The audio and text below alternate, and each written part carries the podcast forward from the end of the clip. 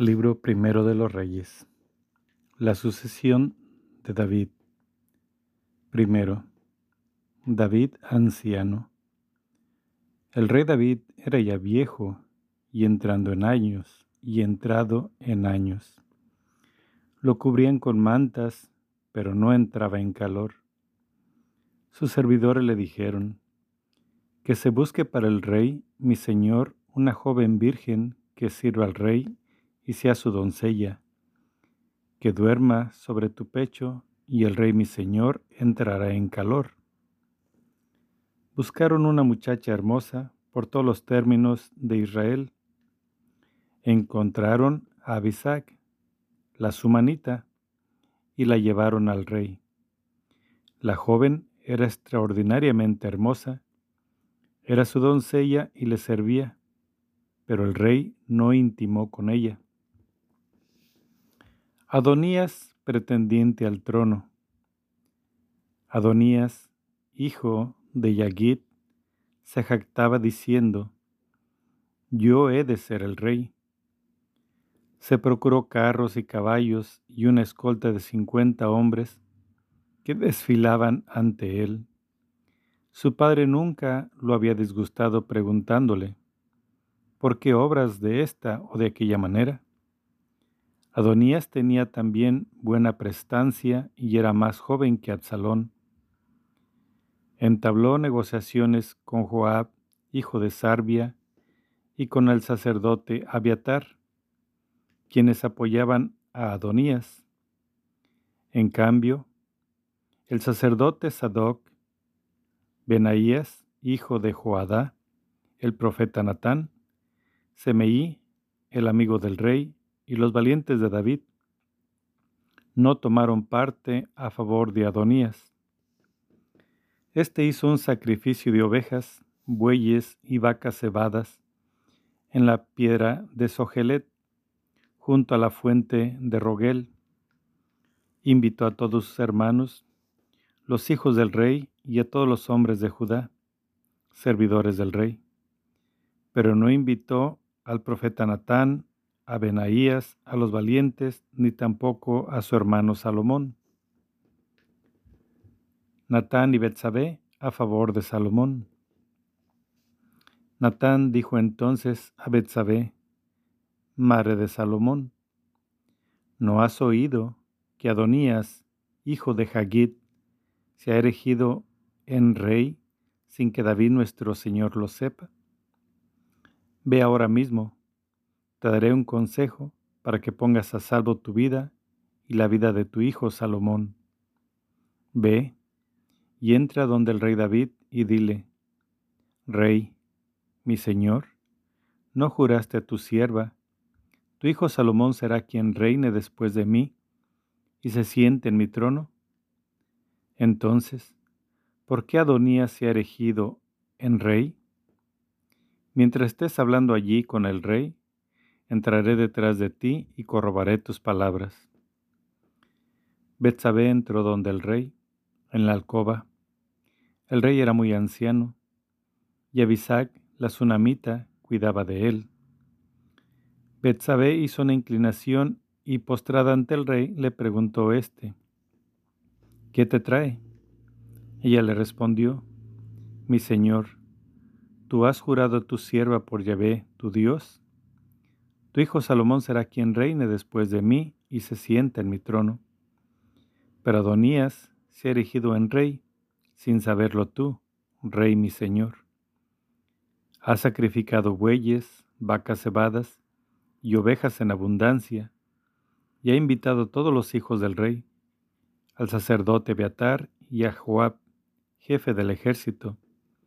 Pero tu siervo Salomón no lo ha invitado.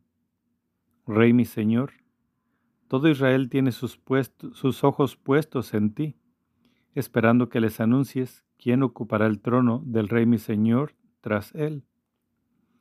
De lo contrario, cuando el Rey mi Señor repose con sus antepasados, yo y mi hijo Salomón seremos tratados como culpables. Estaba todavía hablando con el rey cuando llegó el profeta Natán avisaron al rey, Está aquí el profeta Natán. Entró donde el rey y se postró ante él, rostro en tierra, y dijo, Rey mi señor, tú tienes que haber dispuesto. Adonías reinará después de mí y se sentará en mi trono. Porque Adonías ha bajado hoy a sacrificar bueyes, vacas cebadas y ovejas en abundancia, y ha invitado a todos los hijos del rey, a los jefes del ejército y al sacerdote Abiatar. En este momento comen y beben en su presencia y profieren gritos de viva el rey Adonías.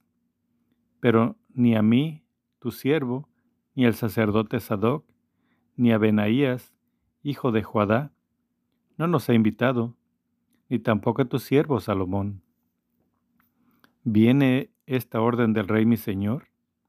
Sin que hayas comunicado a tus siervos, ¿quién se sentará en el trono del rey mi señor tras él? Libro Primero Reyes, primero, versículo 28. Salomón, designado por David, es consagrado rey. El rey David respondió, Llámenme a Betsabé. Allí entró a presencia del rey y se quedó de pie ante él. Entonces el rey pronunció este juramento. Vive Yahvé, que me ha librado de todo aprieto. Te juro por Yahvé, Dios de Israel, tu hijo Salomón reinará después de mí y se sentará sobre mi trono en mi lugar, pues así he de cumplirlo hoy mismo. Betsabé se inclinó rostro a tierra y postrada ante el rey dijo, Viva por siempre el rey David, mi señor. Salomón consagrado rey. El rey David ordenó, llámenme al sacerdote Sadoc, al profeta Natán y a Benaías, hijo de Joadá.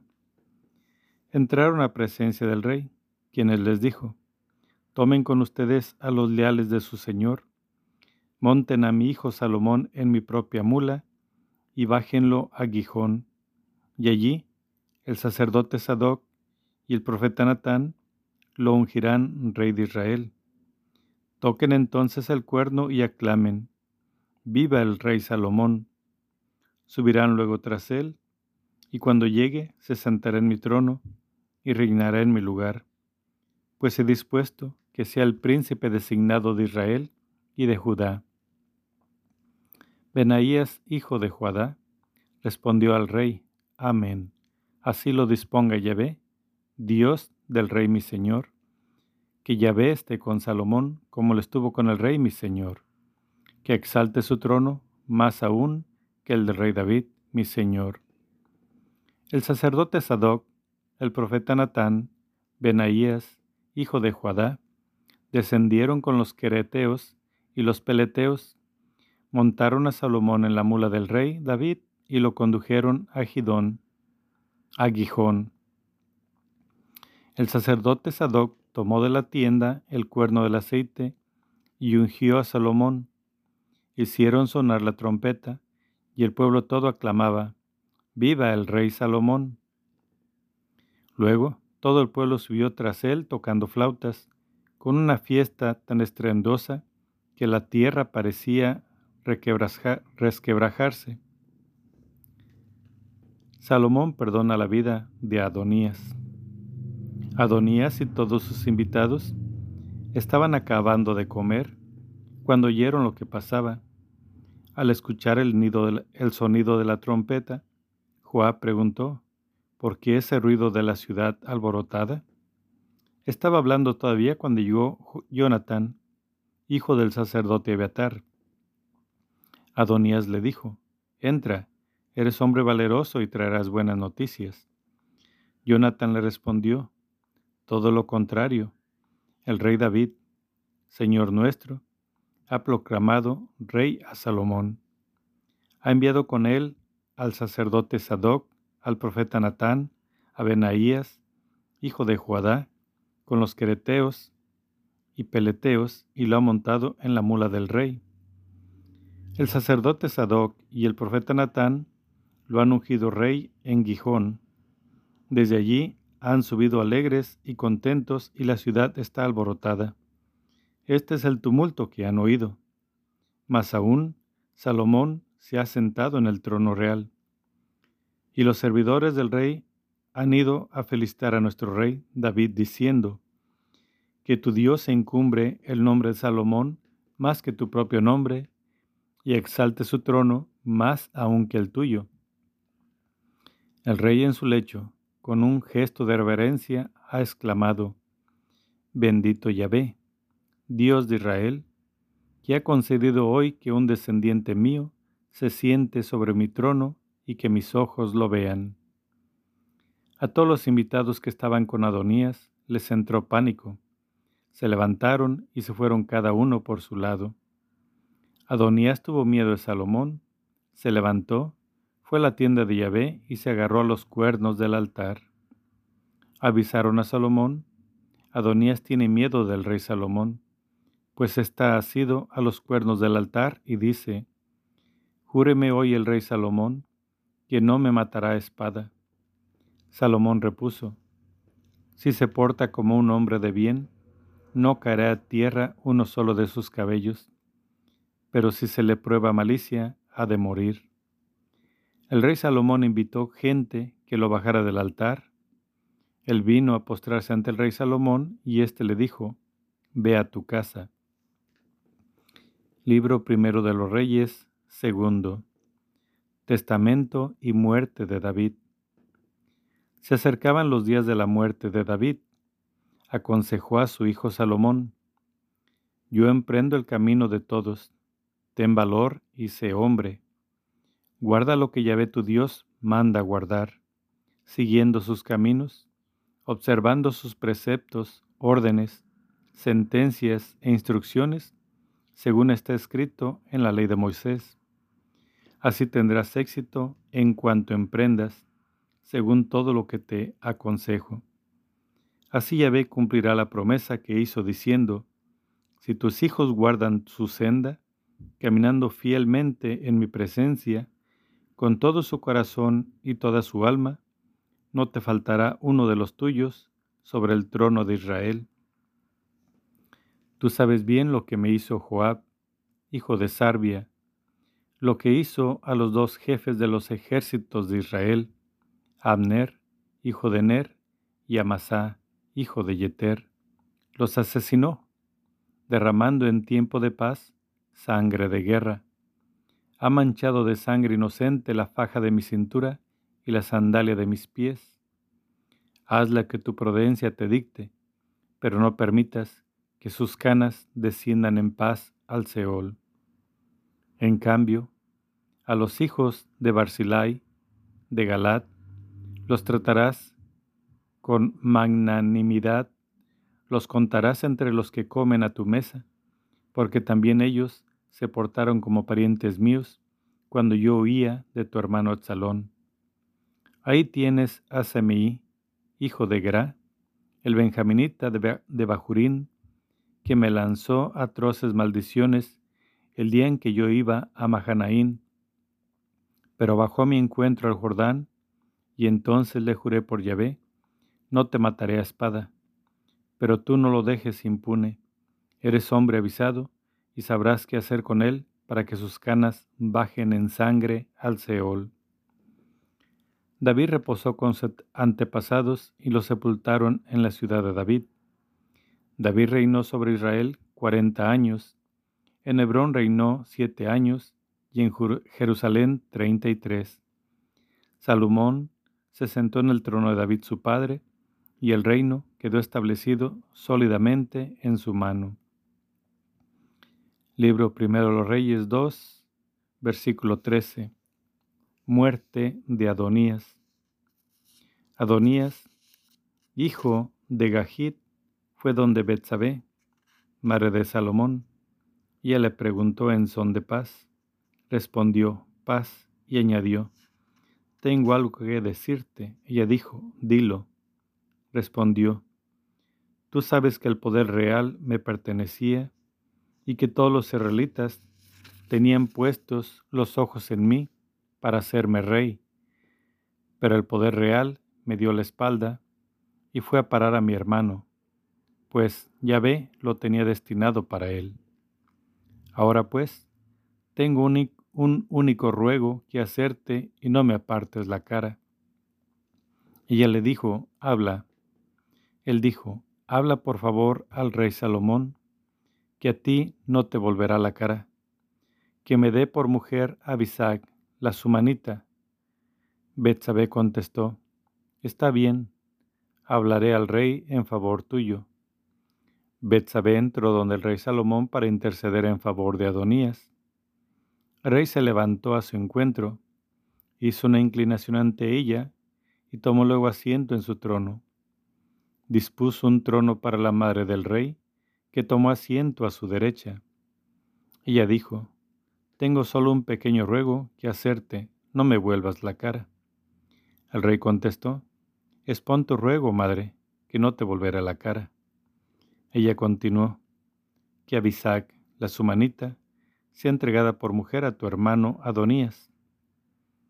El rey Salomón replicó a su madre, ¿por qué pides tú a Abisac, la sumanita, para Adonías? Pide también para él el poder real, pues además de ser mi hermano mayor, ya tiene de su parte al sacerdote Beatar y a Joab, hijo de Sarbia. El rey Salomón juró entonces por Yahvé, así me castigue Yahvé una y mil veces.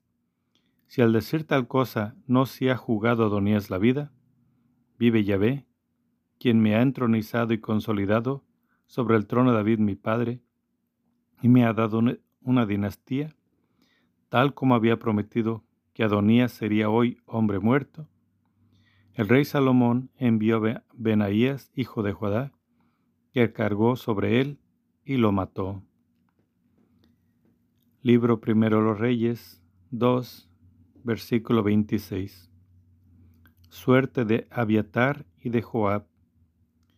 En cuanto al sacerdote Abiatar, el rey le dijo Anatot, Ve a tus tierras, eres reo de muerte, aunque en esta ocasión no voy a matarte, en atención a que llevabas el arca de mi señor Yahvé en presencia de mi padre David, y que compartiste todas las tribulaciones de mi padre.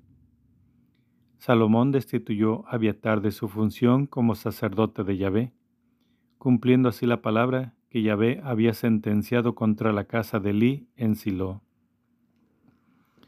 El rumor de lo sucedido llegó a Joab, quien había tomado partido por Adonías, aunque no por Absalón Joab huyó entonces a la tienda de Yahvé y se agarró los cuernos del altar. Comunicaron al rey Salomón, Joab ha huido a la tienda de Yahvé y allí está, al lado del altar. Salomón envió a decir a Joab, ¿qué te sucede? ¿Que has huido al altar? Joab respondió, he tenido miedo de ti y he huido a Yahvé. Salomón envió a Benaías hijo de, Juadá, con esta orden. Ve, carga contra él. Benaíes entró en la tienda de Yahvé y le dijo, Así dice el rey, sal. Respondió, No, aquí moriré. Benaías llevó respuesta al rey, Así ha hablado Joab y así le he respondido. El rey le dijo, Haz como él ha dicho. Carga contra él y entiérralo. Así apartarás de mí y de la casa de mi padre la sangre inocente derramada por Joab. Que Yahvé haga recaer su sangre sobre su cabeza por haber cargado contra dos hombres más justos y mejores que él, asesinándolos con la espada, sin que mi padre David supiera nada de ello. Abner, hijo de Ner, jefe del ejército de Israel, y Amasá, hijo de Yeter, jefe del ejército de Judá, que la sangre de ellos recaiga sobre la cabeza de Joab y la de su descendencia para siempre. Para David, su descendencia, su casa y su trono, ella paz perpetua de parte de Yahvé. Benaías, hijo de Judá, subió, cargó contra Joab y lo mató. Luego lo enterraron en su casa en el desierto. En su lugar el rey puso al frente del ejército a Benaías, hijo de Joadá, y en lugar de Abiatar puso a Sadoc, el sacerdote. Muerte de Semeí. El rey envió a llamar a Semeí y le dijo, Construyete una casa en Jerusalén y vive en ella. No saldrás de allí ni a un lado ni a otro. Ten por cierto que el día en que salgas y cruces el torrente Cedrón, morirás y tu sangre caerá sobre tu cabeza. Semeí dijo al rey, Está bien lo que dices. Tu siervo hará como el rey mi señor ha dicho. Semeí permaneció en Jerusalén por mucho tiempo, pero al cabo de tres años, dos siervos de Semeí huyeron a donde Aquís, hijo de Macá, rey de Gad. Se lo comunicaron a Semeí, tus siervos están en Gad. Semeí se alzó, aparejó su burro y marchó a Gad, donde Aquís, en busca de sus siervos, fue y se trajo de Gad a sus siervos. Informaron a Salomón, Semeí ha ido de Jerusalén a Gad y ha traído a sus siervos. El rey envió a llamar a Semeí y le dijo, No te hice jurar por Yahvé y te advertí. El día en que salgas para ir a donde quiera que sea, ten por cierto que morirás, y tú asentiste a lo que escuchabas, porque no has guardado el juramento pronunciado ante Yahvé y la orden que te impuse. El rey, el rey añadió, Tú sabes todo el mal, bien lo recuerdas, que hiciste a David mi padre, que Yahvé haga recaer toda tu maldad sobre tu cabeza. Pero el rey Salomón sea bendito y el trono de David se mantenga firme por siempre ante Yahvé. El rey dio instrucciones a Benaías, hijo de Joadá, que salió y cargó contra él hasta que murió. El poder real quedó entonces consolidado en manos de Salomón. Libro primero de los Reyes 3. Historia de Salomón. Salomón el sabio. Matrimonio con la hija del faraón. Salomón emparentó con el faraón rey de Egipto. Tomó a la hija del faraón y la condujo a la ciudad de David, mientras terminaba de construir su palacio, el templo de Yahvé y la muralla en torno a Jerusalén. El pueblo seguirá ofreciendo sacrificios en, en los altos sanos, pues todavía no se había construido hasta entonces un templo al nombre de Yahvé. Salomón amaba a Yahvé y obraba según los preceptos de su padre David.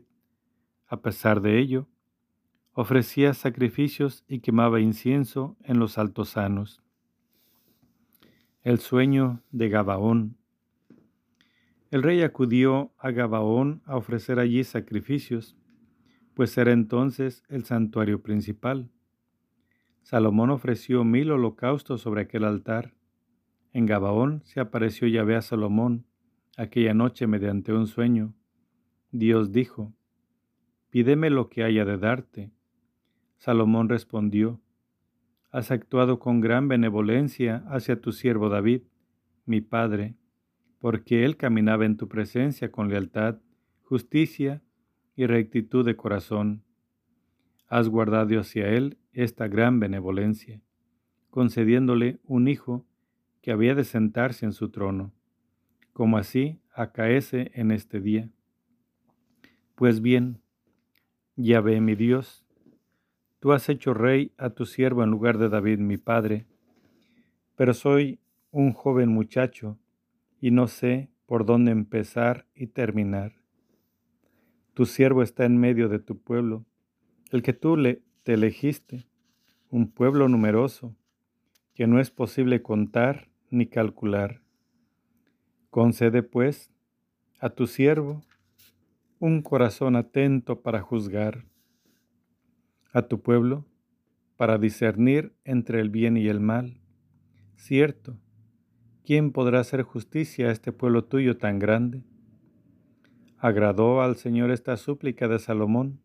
Entonces le dijo Dios, por haber pedido esto y no una vida larga o riquezas para ti, ni tampoco la vida de tus enemigos, sino inteligencia para atender a la justicia, obraré según tu palabra. Te concedo un corazón sabio e inteligente, como no ha habido antes de ti, ni surgirá otro igual después de ti. Te concedo también aquello que no has pedido, riquezas y gloria, mayores que las de ningún otro rey mientras vivas. Si caminas por mis sendas, guardando mis preceptos y mandamientos como hizo David, tu padre, prolongaré los días de tu vida. Salomón se despertó. Había sido un sueño. Entonces se levantó y fue a Jerusalén, puesto en pie ante el arca de la alianza del Señor. Ofreció holocaustos y sacrificios de comunión y dio luego un banquete a todos sus servidores. Libro primero de los Reyes 3, versículo 16. Juicio de Salomón. Por entonces dos mujeres prostitutas fueron a presentarse al rey. Se pararon ante él y dijo una de ellas, Por favor, mi señor, yo y esa mujer vivíamos en una misma casa y di a luz mientras ella estaba conmigo en la casa. A los tres días de mi parto, parió también la mujer esa. Estábamos juntas. No había nadie más en la casa, solo nosotras dos. Una noche murió el hijo de la mujer esa, porque ella había permanecido acostada sobre él. Se levantó durante la noche, y mientras tu servidora dormía, tomó a mi hijo de mi costado y lo acostó en su regazo, y a su hijo, el que estaba muerto, lo acostó en el mío. Al amanecer me levanté para amamantar a mi hijo, y estaba muerto. Pero lo examiné bien a la luz de la mañana, y vi que no era mi hijo, el que yo había parido. La otra mujer repuso, No, por cierto, mi hijo es el vivo, y tu hijo es el muerto. Pero la otra replicaba, No, al contrario, tu hijo es el muerto y mi hijo es el vivo. Y seguían discutiendo ante el rey. Dijo el rey, Esa dice, Este es mi hijo, el vivo, y tu hijo es el muerto. Y la otra dice, No, al contrario, tu hijo es el muerto y mi hijo es el vivo. Entonces ordenó el rey, Tráiganme una espada. Presentaron la espada al rey y éste sentenció, corten al niño vivo en dos partes, y den mitad a una y mitad a otra. A la mujer de quien era el niño vivo, se le conmovieron las entrañas, entrañas por su hijo y replicó al rey, Por favor, mi señor, que le den a ella el niño vivo, pero matarlo no, no lo maten, mientras la otra decía, ni para mí ni para ti, que lo corten. Sentenció entonces el rey, entrénguele a ella el niño vivo, no lo maten, ella es su madre. El juicio pronunciado por el rey llegó a oídos de todo Israel y cobraron, y cobraron respeto al rey al ver que dentro de él había una sabiduría divina con la que hacer justicia. Libro primero de los Reyes 4. Dignatarios del, rey del reino de Salomón. El rey Salomón era rey sobre todo Israel. Estos eran sus ministros. Azarías, hijo de Sadoc, sacerdote. Elijah y Agías, hijos de Serayas, secretarios.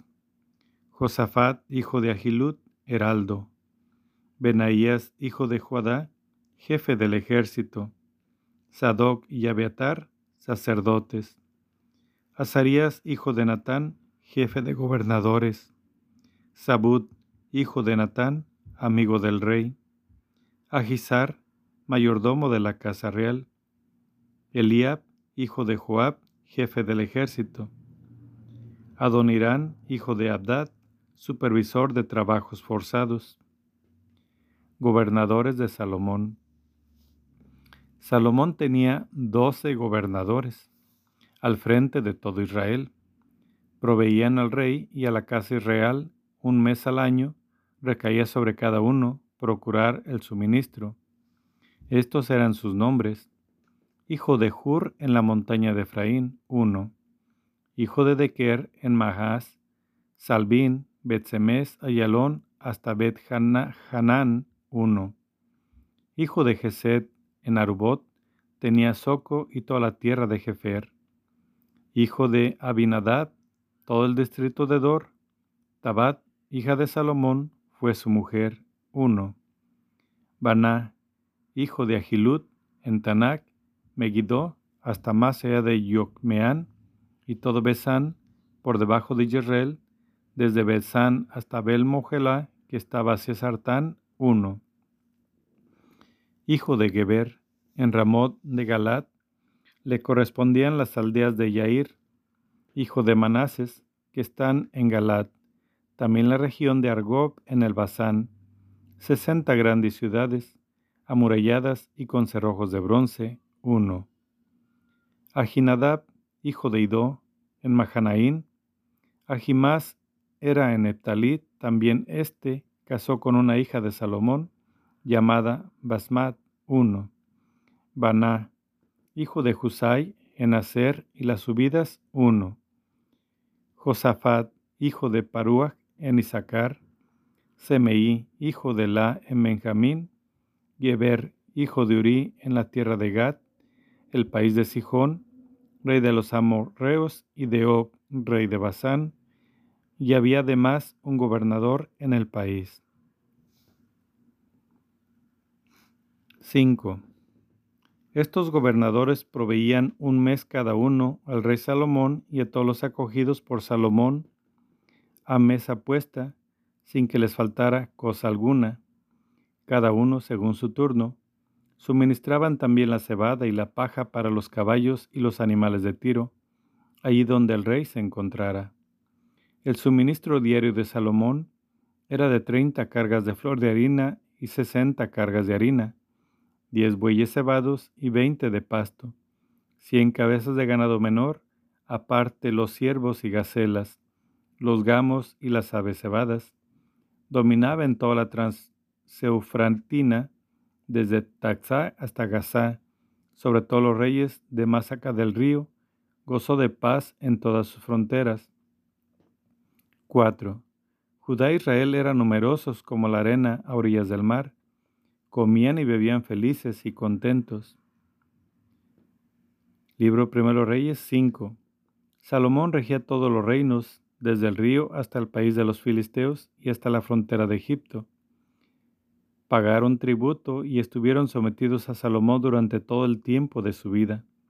Durante los días de Salomón, Judá e Israel vivieron en tranquilidad, cada cual bajo su parra y su higuera, desde Dan hasta Berseba. Salomón disponía de establos para cuatro mil caballos de tiro y doce mil caballos de montar.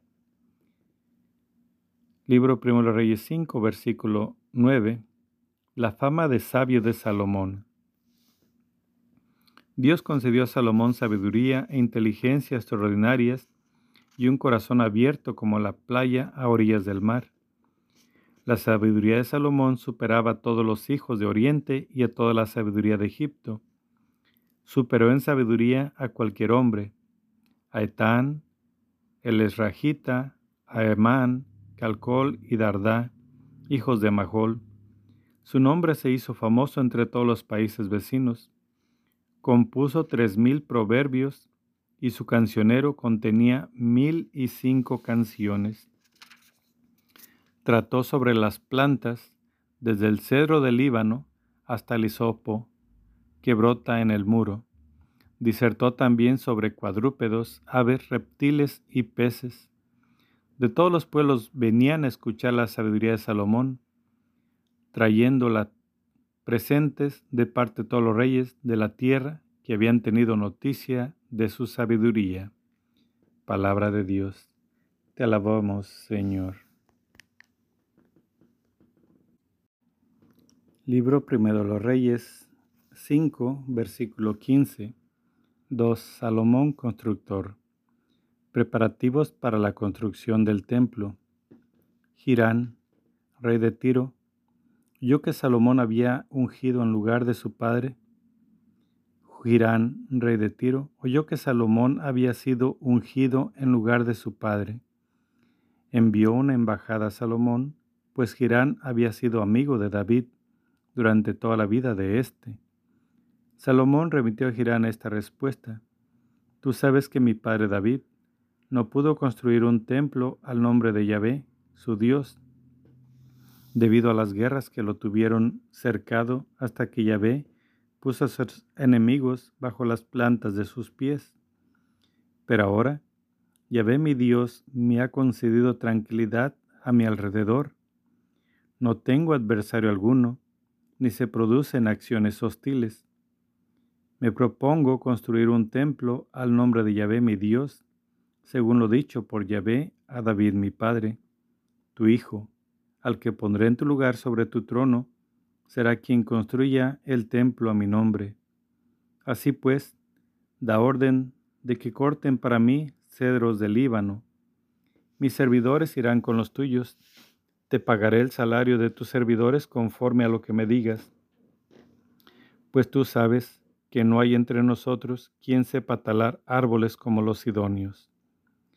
Cuando Girán oyó las palabras de Salomón, se alegró sobremanera y exclamó, Bendito sea hoy Yahvé, que ha concedido a David un hijo sabio al frente de ese pueblo numeroso.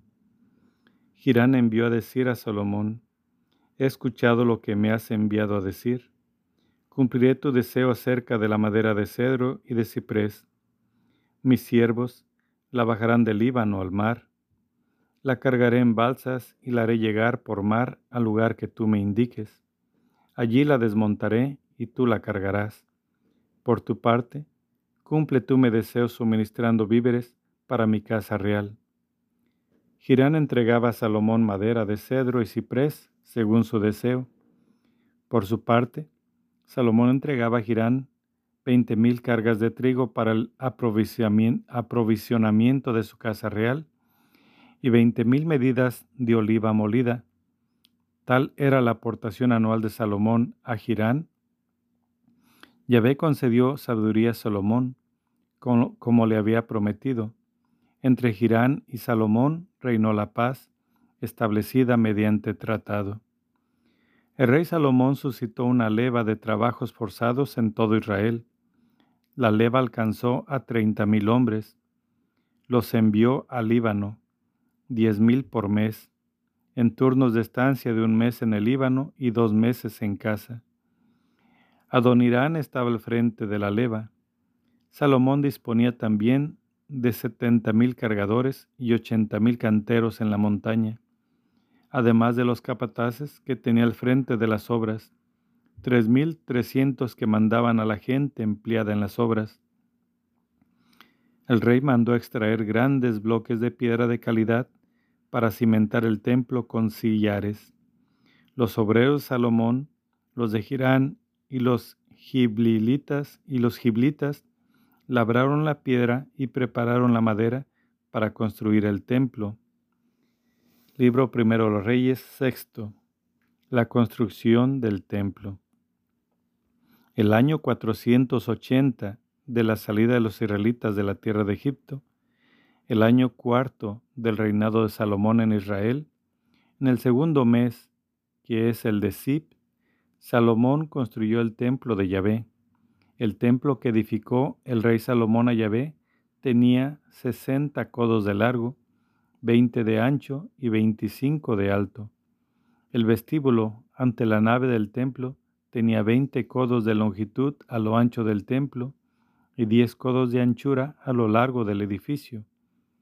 Hizo en el templo ventanas con celosías. Adosada al muro del templo, edificó una galería en torno a la nave y al santuario, con habitaciones laterales. La galería inferior medía cinco codos de ancho, la intermedia tenía seis codos y la tercera siete codos, pues había dispuesto huecos alrededor del templo por la parte exterior para no horadar sus muros el templo se construyó con piedra tallada en la cantera, de modo que durante la construcción no se escucharon martillos, sierras ni instrumentos de hierro. La entrada del piso bajo estaba en el ala derecha del templo. Por una escalera de caracol se subía al piso intermedio y de este al tercero. Construyó el templo hasta su conclusión. Recubrió el templo con artesonado de cedro. Construyó la galería adosada todo el edificio de cinco codos de altura y unida al templo por vigas de cedro. Llegó a Salomón la palabra de Yahvé que decía, Por este templo que estás construyendo, si caminas según mis preceptos, obras según mis sentencias y guardas todos mis mandamientos, caminando conforme a ellos, yo te cumpliré mi palabra, la que prometí a David tu padre. Habitaré en medio de los hijos de Israel, y no abandonaré a mi pueblo Israel. Construyó Salomón el templo hasta su conclusión. Libro Primero de los Reyes 6, versículo 15. Interior del templo. El santo de los santos. Revistió los muros interiores del templo con planchas de cedro, desde el suelo hasta las vigas del techo. Revistió de madera el interior y el suelo con planchas de ciprés. Recubrió los veinte codos del fondo con planchas de cedro, desde el suelo hasta las vigas, formando así en el interior el santuario, el santo de los santos. El templo, es decir, la nave delante del santuario medía cuarenta codos. El cedro del interior presentaba bajo relieves de calabazas y capullos abiertos, todo era de cedro, no se veía la piedra. Dispuso el santuario al fondo del templo, colocando allí el arca de la alianza de Yahvé. El santuario medía veinte codos de largo, veinte de ancho y veinte de alto lo revistió de oro fino y alzó delante del santuario un altar de cedro recubierto de oro. Revistió de oro la totalidad del templo de arriba abajo. Libro primero de los Reyes 6, versículo 23. Los querubines. Hizo en el santuario dos querubines de madera de acebuche, de diez codos de altura, un ala de un querubín medía cinco codos y cinco codos también la otra ala. Diez codos desde la punta de un ala hasta la punta de la otra. El segundo querubín medía también diez codos. Los dos querubines tenían las mismas medidas y la misma forma. La altura de un querubín era de diez codos, igualmente el segundo querubín colocó los querubines en medio del recinto interior. Los querubines tenían las alas desplegadas, cada uno tocaba un muro con un ala, y en el centro del templo se tocaban uno al otro, ala con ala. Revistió de oro los querubines, esculpió todos los muros del templo, del santuario y de la nave, con bajorrelieves de querubines, palmeras, capullos abiertos, recubrió de oro el pavimento del templo, del santuario y de la nave, las puertas, el patio. Construyó la entrada del santuario con puertas de madera de acebuche, el dintel y los postes tenían cinco laterales. Esculpió sobre ellos bajo relieves de querubines, palmas y capullos abiertos. Los recubrió de oro, aplicando láminas de oro sobre los querubines y las palmeras. Lo mismo hizo para la puerta de la nave montantes de madera de acebuche de cuatro laterales y dos puertas de madera de abeto. Las dos planchas de cada puerta estaban redondeadas. Esculpió querubines, palmeras, capullos abiertos y aplicó oro sobre los relieves. Construyó el patio interior con tres hileras de piedra tallada y una de tablones de cedro. Fechas. El año cuarto, en el mes de Sib, se echaron los cimientos del templo de Yahvé, y el año once, en el mes de Bul, que es el mes octavo, fue concluido el templo en su totalidad. Conforme al proyecto establecido, Salomón lo construyó en siete años. Libro primero de los Reyes 7. El Palacio de Salomón. Salomón construyó su palacio en trece años, lo concluyó en su totalidad. Construyó la sala del bosque del Líbano, de cien codos de longitud, cincuenta de anchura y treinta de altura, sobre cuatro hileras de columnas de cedro, con vigas también de cedro que reposaban sobre las columnas. Un artesonado de cedro reposaba sobre los travesaños que apoyaban sobre las columnas, cuarenta y cinco en total, quince por cada fila. Había tres filas de ventanas con celosías, una frente a otras, de tres en tres. Todas las puertas y montantes eran cuadrangulares, unas frente a otras, de tres en tres.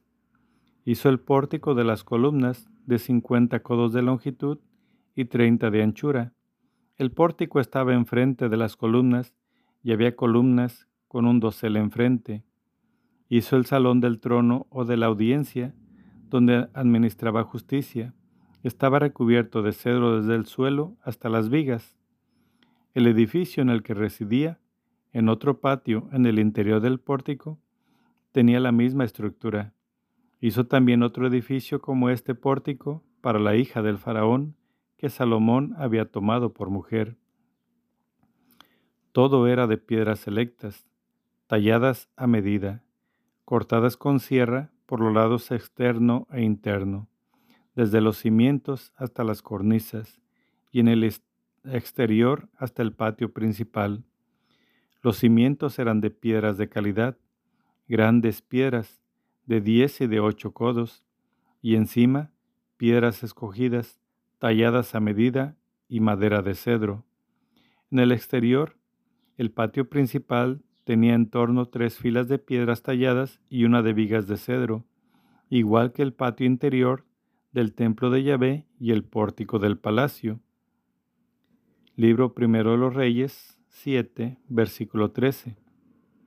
Girán el broncista. El rey Salomón envió a buscar y trajo a Girán de Tiro. Era hijo de una viuda de la tribu de Neptalí. Su padre había sido un tirio, artesano del cobre. Estaba dotado de conocimiento, pericia y habilidad para ejecutar cualquier trabajo en bronce. Se presentó ante el rey Salomón y llevó a cabo todo el trabajo encomendado. Las columnas de bronce. Fundió las dos columnas de bronce. Una medía 18 codos de altura y 12 de circunferencia. Lo mismo la segunda columna. Hizo dos capiteles de bronce fundido, de 5 codos de altura cada uno, con objeto de situarlos sobre lo alto de las columnas. Hizo dos encajes y dos trenzados a modo de cadenas para los capiteles en lo alto de las columnas, un trenzado para cada capitel. Hizo dos hileras de granadas alrededor de cada trenzado. Los capiteles que estaban en lo alto de las columnas tenían forma de azucenas, cuatrocientas en total, colocadas sobre la moldura situada detrás del trenzado, doscientas granadas alrededor de cada capitel. Erigió las columnas ante el pórtico de la nave, alzó la columna de la derecha y la llamó Yaquín elevó la columna de la izquierda y la llamó Boaz. Los capiteles que estaban en lo alto de las columnas tenían forma de azucenas. Concluyó el trabajo de las columnas. El mar de bronce. Hizo el mar de metal fundido que medía diez codos de diámetro, cinco de altura y treinta de circunferencia. Debajo del borde había calabazas todo alrededor dando vuelta al mar a lo largo de treinta codos. Había dos filas de calabazas fundidas en una sola pieza. Reposaba sobre doce bueyes, tres mirando al norte, tres al oeste, tres al sur y tres al este. Sobre ellos se sentaba el mar, quedando hacia el interior las partes traseras de los bueyes. Su espesor era de un palmo y su borde era como el del cáliz de la flor de azucena. Su capacidad era de dos mil medidas. Las basas móviles y los estanques de bronce. Hizo también las diez basas de bronce de cuatro codos de largo cada una, cuatro de ancho y tres de alto. La estructura de las basas era esta. tenían paneles y los paneles estaban entre listones. Sobre el panel que estaba entre los listones había leones, bueyes y querubines. Lo mismo sobre los listones. Por encima y por debajo de los leones y de los toros había volutas del metal labrado. Cada basa tenía cuatro ruedas de bronce y ejes de bronce. Sus cuatro pies, asas debajo de la pila, y los apliques estaban fundidos. Su boca desde el interior de las asas hasta arriba tenía un codo. La boca era redonda, teniendo un soporte de codo y medio. Sobre la boca había también esculturas, pero los paneles eran cuadrados, no redondos. Las cuatro ruedas estaban bajo los paneles y los ejes de las ruedas estaban en la basa. La altura de cada rueda era de codo y medio. La forma de las ruedas era como la forma de la rueda de un carro, y sus ejes, sus llantas, sus radios y sus cubos, todo era de metal fundido. Había cuatro asas en los cuatro ángulos de cada basa. La basa formaba un cuerpo con su asa. En la cima de la basa había un soporte de medio codo de altura completamente redondo, y en la cima de la basa los ejes y el armazón formaban un cuerpo con ella. Grabó sobre las tablas querubines, leones y palmeras y volutas alrededor. De esta forma hizo las diez basas, una misma fundición y un mismo tamaño para todas. Hizo diez pilas de bronce de cuarenta medidas cada una. Cada pila medía cuatro codos. Había una pila sobre cada una de las diez basas. Colocó las basas cinco al lado derecho del templo y cinco al lado izquierdo del templo. El mar lo colocó en el lado derecho del templo hacia el sureste. Mobiliario menor, resumen. Girán hizo los ceniceros, las paletas y los acetres. Girán concluyó toda la obra que el rey Salomón le encargó que hiciera para el templo de Yahvé. Dos columnas, las molduras de los capiteles, que estaban sobre la cima de los dos columnas, los dos trenzados para recubrir las dos molduras de los capiteles que estaban en la cima de las columnas, las cuatrocientas granadas para los dos trenzados, dos filas de granadas para cada trenzado, las diez basas y las diez pilas sobre las basas, el mar y los doce bueyes debajo del mar, y los ceniceros, las paletas y los acetres todos estos objetos que Girán hizo al rey Salomón para el templo de Yahvé eran de bronce bruñido. El rey los hizo fundir en la vega del Jordán, en moldes de tierra, entre Sucot y Sartán, en cantidad tan enorme que no era posible calcular el peso del bronce. Salomón hizo todos los objetos que había en el templo de Yahvé, el altar de oro, la mesa sobre la que se ponían los panes presentados de oro, los candelabros delante del santuario, cinco a la derecha y cinco a la izquierda, de oro fino, las flores, las lámparas y las despabileras de oro, las cucharas, los cuchillos, los acetres, las copas y los braseros de oro fino, los goznes para las puertas del santuario interior, el santo de los santos, y para las puertas de la nave del templo, de oro. Cuando se completó toda la obra que el rey Salomón había hecho en el templo de Yahvé, Salomón hizo traer todo lo consagrado por David su padre, la plata, el oro y los objetos, y lo depositó entre los tesoros del templo de Yahvé. Libro primero de los Reyes 8. Traslado del arca de la alianza. Entonces Salomón congregó a los ancianos de Israel, todos los jefes de las tribus y las cabezas de familia de los israelitas ante el rey Salomón, en Jerusalén, para hacer subir el arca de la alianza de Yahvé desde la ciudad de David, que es Sión. Se congregaron en torno al rey Salomón todos los hombres de Israel, en el mes de Tanín, que es el mes séptimo en la fiesta. Vinieron todos los ancianos de Israel, y los sacerdotes condujeron el arca, e hicieron subir el arca de Yahvé, y la tienda del encuentro, con todos los objetos sagrados que había en ella. El rey Salomón y todo Israel, toda la comunidad de Israel reunida en torno a él, sacrificaron ante el arca ovejas y bueyes en número incalculable e incontable. Los sacerdotes llevaron el arca de la alianza de Yahvé al santuario del templo, el santo de los santos a su propio lugar, situado bajo las alas de los querubines.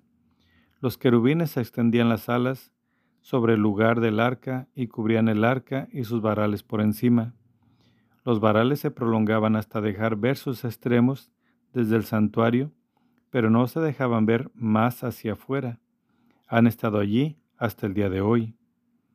En el arca no había nada más que las dos tablas de piedra que Moisés depositó allí, en el Horeb, las tablas de la alianza que Yahvé estableció con los israelitas cuando salieron de la tierra de Egipto. Libro Primero Reyes 8, versículo 10. Dios toma posesión de su templo. Cuando los sacerdotes salieron del santuario, pues la nube había llenado el templo de Yahvé, los sacerdotes no pudieron permanecer ante la nube para completar el servicio, pues la gloria de Yahvé llenaba el templo de Yahvé. Entonces Salomón dijo, Yahvé puso el sol en los cielos, pero ha decidido habitar en densa nube.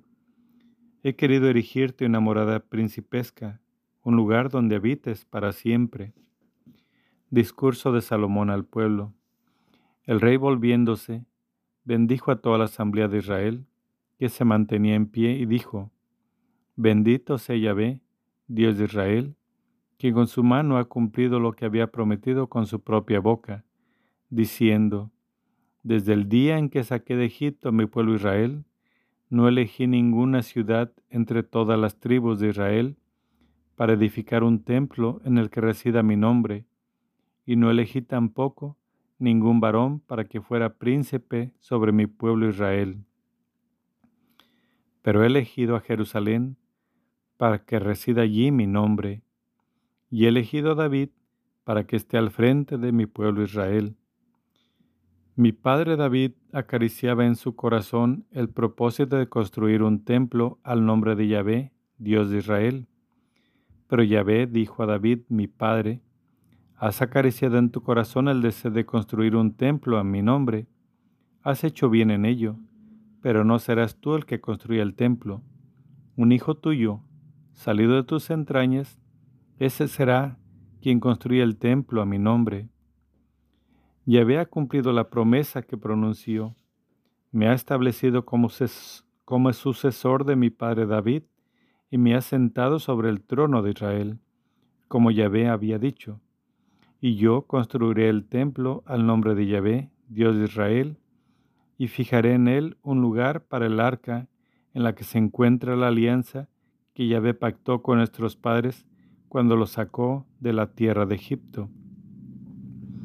Libro primero de los Reyes, 8, versículo 22. Oración personal de Salomón. Salomón se puso en pie ante el altar de Yahvé, frente a toda la asamblea de Israel, extendió las manos al cielo y dijo, Yahvé, Dios de Israel, no hay Dios como tú arriba en los cielos, ni abajo en la tierra. Tú, que guardas la alianza y la fidelidad a tus siervos que caminan ante ti de todo corazón, que has mantenido a mi padre David la promesa que le hiciste y que has cumplido en este día con tu mano lo que con tu boca habías prometido. Ahora pues, Yahvé, Dios de Israel, mantén a tu siervo David, mi padre, la promesa que le hiciste, diciéndole, Nunca te faltará uno de los tuyos en mi presencia, que se siente en el trono de Israel, siempre que tus hijos guarden su camino, procediendo ante mí como tú has procedido. Y ahora, Dios de Israel, cúmplase la palabra que, dijiste a tu siervo David, mi Padre. Habitará Dios con los hombres en la tierra. Los cielos y los cielos de los cielos no pueden contenerte cuanto menos este templo que yo te he construido. Inclínate a la plegaria y a la súplica de tu siervo Yahvé, Dios mío, escucha el clamor y la plegaria que tu siervo entona hoy en tu presencia, que día y noche tus ojos están abiertos hacia este templo, hacia este lugar del que dijiste, allí estará mi nombre. Escucha la plegaria que tu servidor entona en dirección a este lugar, escucha la súplica de tu siervo y de tu pueblo Israel, que entonen en dirección a este lugar Escucha tú hacia el lugar de tu morada, hacia el cielo, escucha y perdona. Libro Primero los Reyes 8, versículo 31. Súplicas por el pueblo. Si un hombre peca contra su prójimo y éste pronuncia una imprecación para traer maldición sobre él, y viene con su imprecación ante tu altar en este templo, escucha tú en los cielos interven y juzga a tus siervos. Declara culpable al malo, de modo que su conducta recaiga sobre su cabeza, e inocente al justo, retribuyéndole según su justicia. Cuando tu pueblo Israel haya sido derrotado por un enemigo, por haber pecado contra ti, y se vuelva a ti y alabe tu nombre, ora y suplique ante ti en este templo, Escucha tú en los cielos y perdona el pecado de tu pueblo Israel, y devuélvelos a la tierra que diste a sus padres. Cuando por haber pecado contra ti, los cielos se cierren y deje de haber lluvia, y acudan a orar en este lugar y alaben tu nombre y se conviertan de su pecado porque los humillaste. Escucha tú en los cielos y perdona el pecado de tus siervos y de tu pueblo Israel, enseñándoles el buen camino que deberán seguir y envía lluvia a la tierra que diste en herencia a tu pueblo. Cuando en el país haya hambre, peste, tizón, añublo, langosta o pulgón, cuando el enemigo ponga asedio en una de sus puertas, en la desgracia o la enfermedad de cualquier persona o de todo el pueblo de Israel, que conozca la aflicción en su corazón, eleve plegarias y súplicas y extienda sus manos hacia este templo, Escucha tú en los cielos, lugar de tu morada. Perdona e interven, dando cada uno según su merecido. Tú que conoces su corazón, tú el único que conoce el corazón de los hijos de los hombres, de modo que te respeten a lo largo de los días que viven en la tierra que diste a nuestros padres. Otras oraciones. También al extranjero, al que no es de tu pueblo Israel y viene de un país lejano a orar en este templo a causa de tu nombre, porque oirán hablar de tu gran nombre, de tu mano fuerte, de tu brazo extendido. Escúchalo tú en los cielos, lugar de tu morada. Haz al extranjero según lo que te pida, para que todos los pueblos de la tierra conozcan tu nombre y te respeten como tu pueblo Israel, reconozcan que tu nombre es invocado en este templo que yo he construido. Cuando tu pueblo salga a la guerra contra el enemigo, por el camino por el que lo envíes, y supliquen a Yahvé, vueltos hacia la ciudad que has elegido y hacia el templo que he construido para tu nombre, escucha tú en los cielos su oración y su plegaria y hazles justicia. Cuando pequen contra ti, pues no hay hombre que no peque, y tú, irritado contra ellos, los entregues al enemigo, y sus vencedores los deporten al país enemigo, lejano o próximo, si en la tierra de sus dominadores se convierten en su corazón, si arrepienten y te suplican diciendo, hemos pecado, hemos actuado perversamente, nos, nos hemos hecho culpables. Si en el país de los enemigos los deportaron se vuelven a ti con todo su corazón y con toda su alma, y te suplican vueltos hacia la tierra que diste a sus padres y hacia la ciudad que has elegido y el templo que he edificado a tu nombre.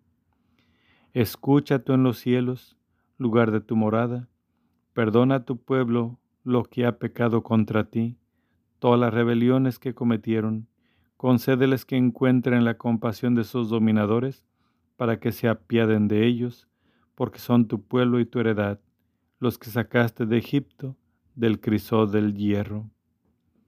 Conclusión de la plegaria y bendición del pueblo. Estén abiertos tus ojos a la súplica de tu siervo, a la súplica de tu pueblo Israel, para escucharlos en cuanto te imploren, porque tú, Señor Yahvé, los apartaste para ti en herencia entre todos los pueblos de la tierra, según dijiste a través de Moisés tu siervo, cuando sacaste a nuestros padres de Egipto. Cuando Salomón concluyó esta plegaria y súplica a Yahvé, se levantó delante del altar de Yahvé donde había estado arrodillado con las manos extendidas hacia el cielo y puesto en pie, bendijo a toda la asamblea de Israel diciendo en voz alta, Bendito sea Yahvé que ha dado el descanso a su pueblo Israel, según todas sus promesas. No ha fallado ni una sola de las palabras de bondad que prometió por medio de Moisés su siervo que Yahvé nuestro Dios esté con nosotros como estuvo con nuestros padres, que no nos abandone ni nos rechace, que incline nuestros corazones hacia Él, para que marchemos por sus caminos y guardemos todos los mandatos, preceptos y decretos que ordenó a nuestros padres. Que estas palabras mías, con las que he suplicado ante Yahvé, permanezcan cercanas a Yahvé nuestro Dios, día y noche, para que haga justicia a su siervo y a su pueblo Israel, según las necesidades de cada día, para que todos los pueblos de la tierra reconozcan que Yahvé es Dios y no hay otro, y los corazones de ustedes estén enteramente con Yahvé nuestro Dios, marchando según sus decretos y guardando sus mandatos, como en este día. Sacrificios en la fiesta de la dedicación.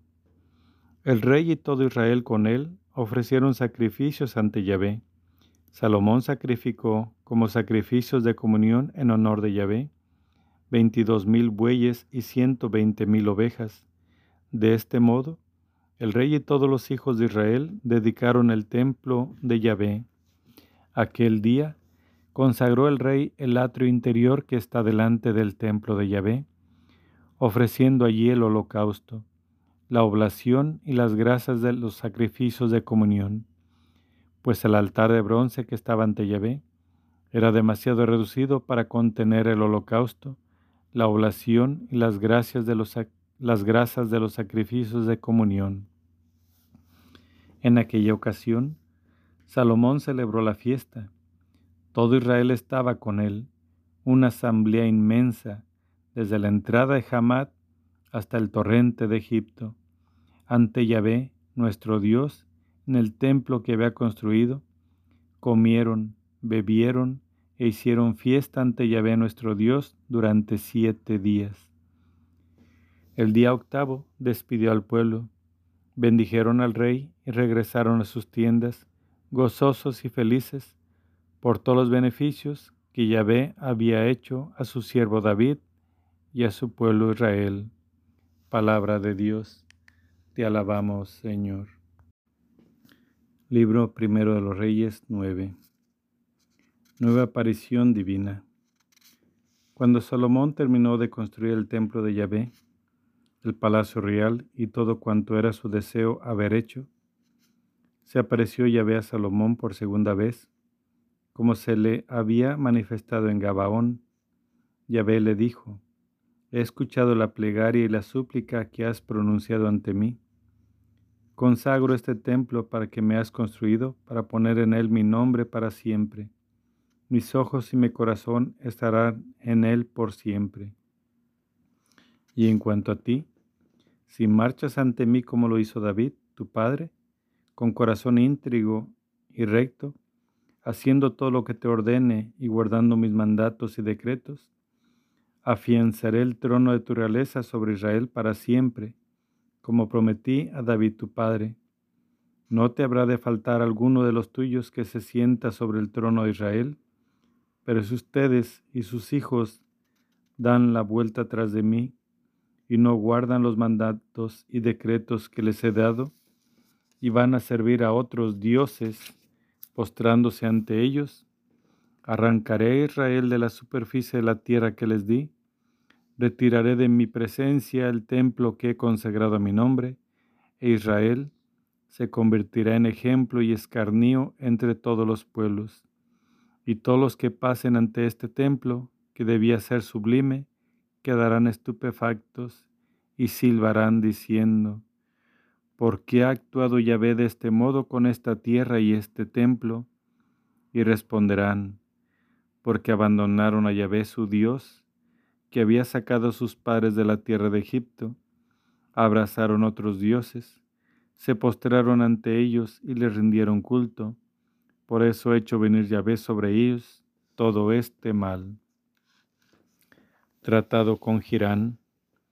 Al cabo de los veinte años que duró la construcción por Salomón de las dos casas, el templo de Yahvé y el palacio real, para lo que Girán, rey de Tiro, habría proporcionado Salomón madera de cedro y de ciprés y todo el oro que quiso, entonces el rey Salomón entregó a Girán veinte ciudades en la tierra de Galilea.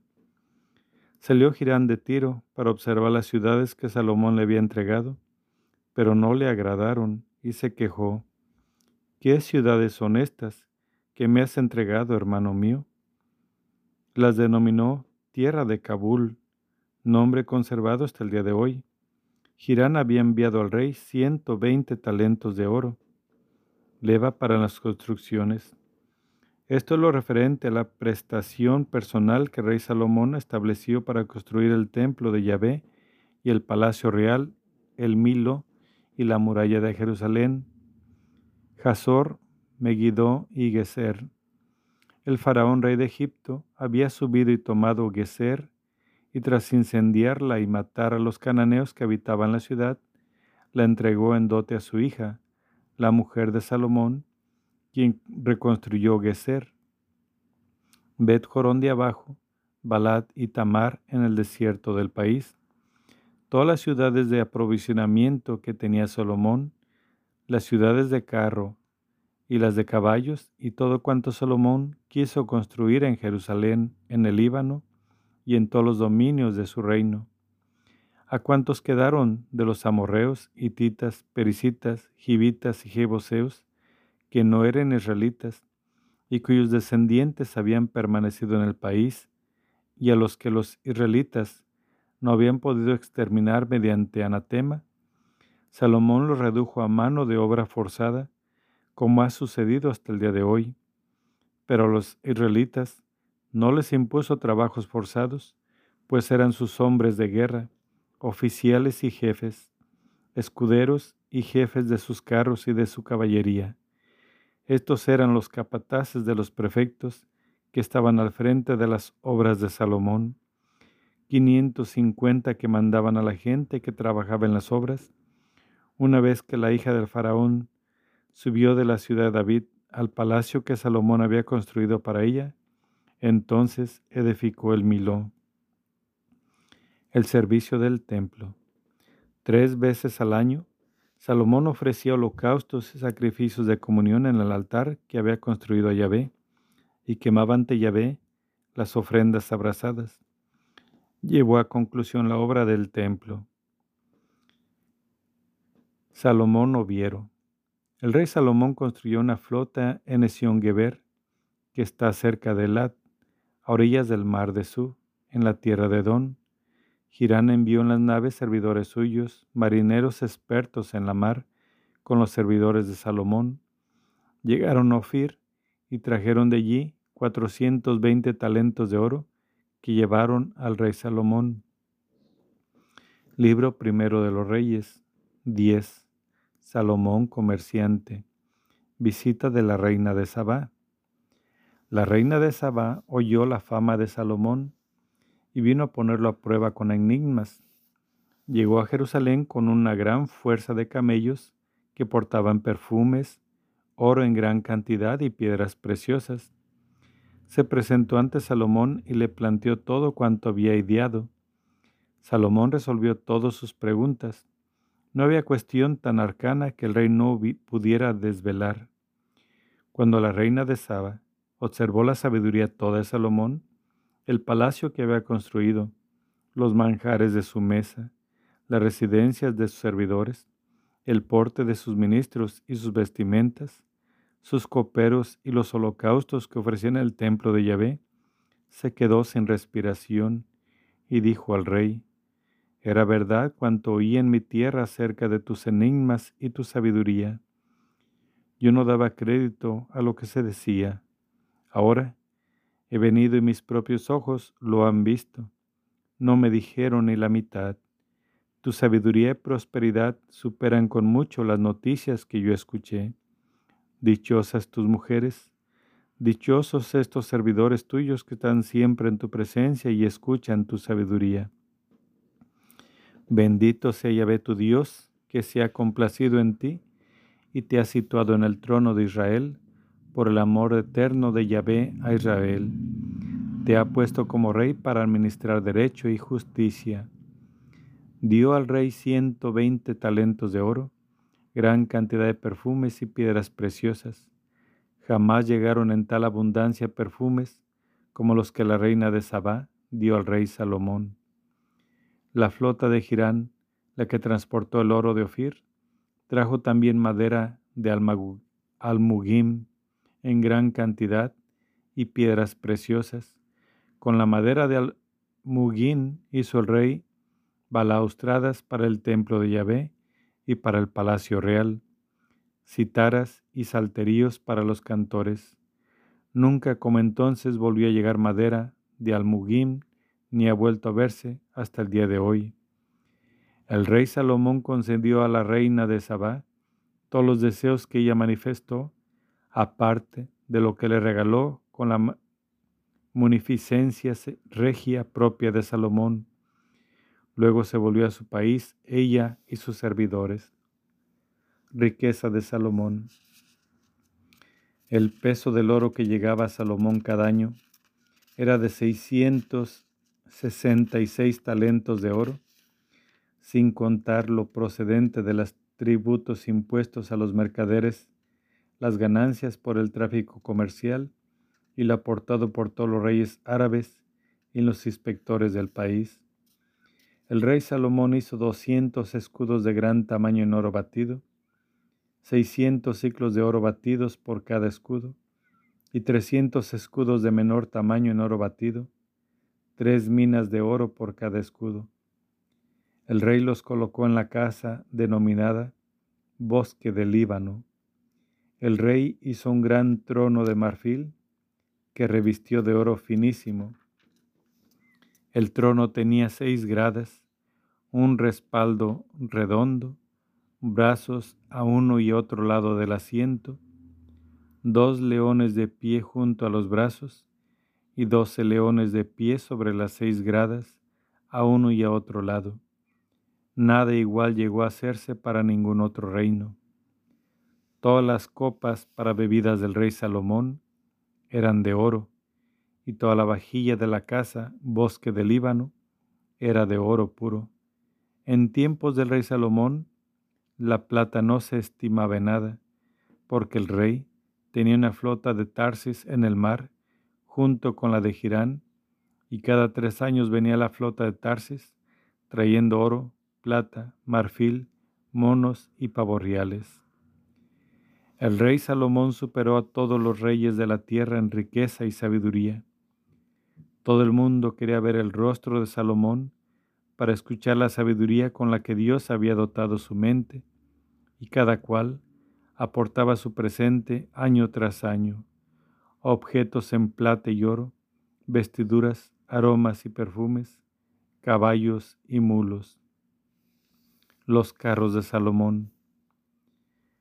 Salomón reunió carros y caballos, tenía mil cuatrocientos carros y doce mil caballos, que acuarteló en las ciudades de carros y en Jerusalén en torno al rey. El rey hizo que en Jerusalén la plata fuera tan abundante como las piedras y los cedros, tanto como los sicomoros de la tierra baja. Los caballos de Salomón procedían de, de Musur y Cilicia. Los mercaderes del rey los compraban en Cilicia a precio fijo. Un carro importado de Egipto valía seiscientos ciclos de plata y un caballo ciento cincuenta. Eran exportados también a todos los reyes de los hititas y a los reyes de Aram. Libro primero de los Reyes 11. Las sombras del reino. Las mujeres de Salomón. El rey Salomón amó a muchas mujeres extranjeras, además de la hija del faraón, moabitas, amonitas, edomitas, sidonias e hititas, de los pueblos de los que había dicho Yahvé a los israelitas, no se unan a ellas y ellas a ustedes, pues seguro que arrastrarán su corazón tras sus dioses pero Salomón se unía a ellas por amor. Tuvo setecientas mujeres con rango de princesas y trescientas concubinas. Al tiempo de su ancianidad, las mujeres de Salomón desviaron su corazón tras otros dioses, y su corazón no fue entero de Yahvé, su Dios, como el corazón de David, su padre. Salomón marchaba tras Astarte, diosa de los Sidonios, y tras Milcón, abominación de los amonitas. Salomón hizo lo malo a los ojos de Yahvé, y no se mantuvo del todo al lado de Yahvé como David su padre. Por entonces, Salomón edificó un altar a Camus, abominación de Moab, sobre el monte que está frente a Jerusalén, y a Milcón, abominación de los amonitas. Lo mismo hizo con todas sus mujeres extranjeras que quemaban incienso y sacrificaban a sus dioses. Yahvé se enojó contra Salomón por haber desviado su corazón de Yahvé, Dios de Israel, que se le había aparecido dos veces y le había dado instrucciones sobre esta cuestión, que no marchara en pos de otros dioses, pero no guardó lo que Yahvé le había ordenado, Yahvé dijo a Salomón por haber actuado así y no haber guardado mi alianza y las leyes que te ordené, voy a arrancar el reino de tus manos y lo daré a un siervo tuyo, pero no lo haré en vida tuya. En atención a David tu padre, lo arrancaré de mano de tu hijo. Tampoco arrancaré todo el reino, daré una tribu a tu hijo en atención a David mi siervo y a Jerusalén que he elegido adversarios de Salomón. Yahvé suscitó a Salomón un adversario, Hadad, el edomita, del estirpe real de Edom. Cuando David derrotó a Edom, Joab, jefe del ejército, subió a dar sepultura a los muertos y mató a todos los varones de Edom, pues Joab y todo Israel permanecieron allí seis meses hasta que exterminaron a todos los varones de Edom. Pero Hadad, huyó en dirección a Egipto, junto con algunos hombres edomitas de entre los servidores de su padre. Adad era entonces un muchacho joven. Partieron de Madián y llegaron a Farán. Tomaron consigo hombres de Farán y llegaron a Egipto, ante el faraón, rey de Egipto, quien le dio casa, le prometió sustento y le concedió tierras. Adad encontró gran favor a los ojos del faraón que le dio como mujer a la hermana de su mujer, la hermana de la gran dama Tacfenés. La hermana de Tacfenés le dio a luz su hijo, Genubat. Tacfenés, Tacfenés lo crió en la casa del faraón, y Genubat vivió en la casa del faraón con los hijos del faraón. Cuando Hadad se enteró de que David había reposado con sus antepasados y que Joab jefe del ejército, había muerto, Hadad dijo al faraón, Dame la despedida para que pueda regresar a mi tierra. El faraón le dijo, ¿qué te falta aquí a mi lado para que trates de ir a tu tierra? Él respondió, nada, pero dame la despedida. Hadad regresó a su tierra.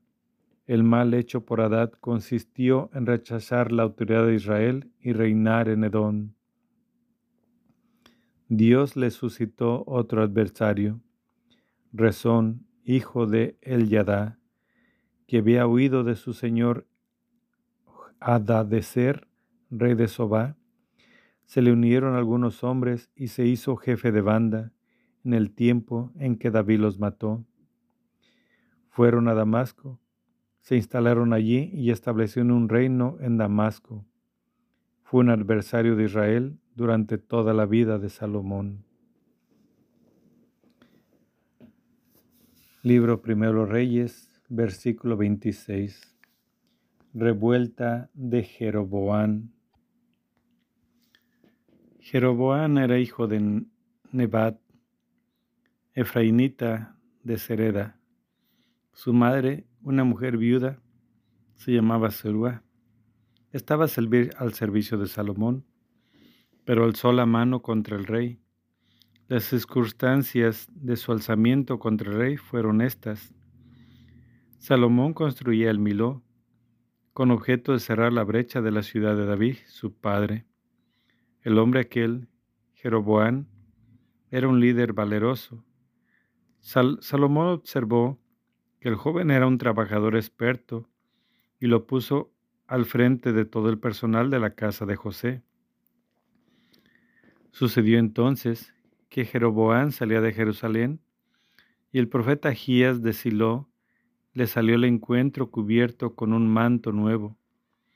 Estando los dos solos en campo abierto, Agías tomó el manto nuevo que llevaba puesto, lo rasgó en doce jirones y dijo a Jeroboán, Toma diez jirones para ti, porque así dice Yahvé, Dios Dios de Israel rasgaré el reino de manos de Salomón y te daré diez tribus.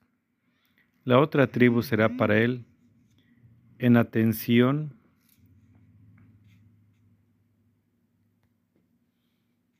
a mi siervo David y a Jerusalén, la ciudad que me elegí entre todas las tribus de Israel, porque me he abandonado y se ha postrado ante Astarte, diosa de los sidonios, ante Camos, dios de Moab, y ante Milcón, dios de las amonitas, y no ha seguido mis caminos, haciendo lo que es justo a mis ojos, ni mis decretos, ni mis sentencias, como su padre David. Pero no tomaré todo el reino de su mano.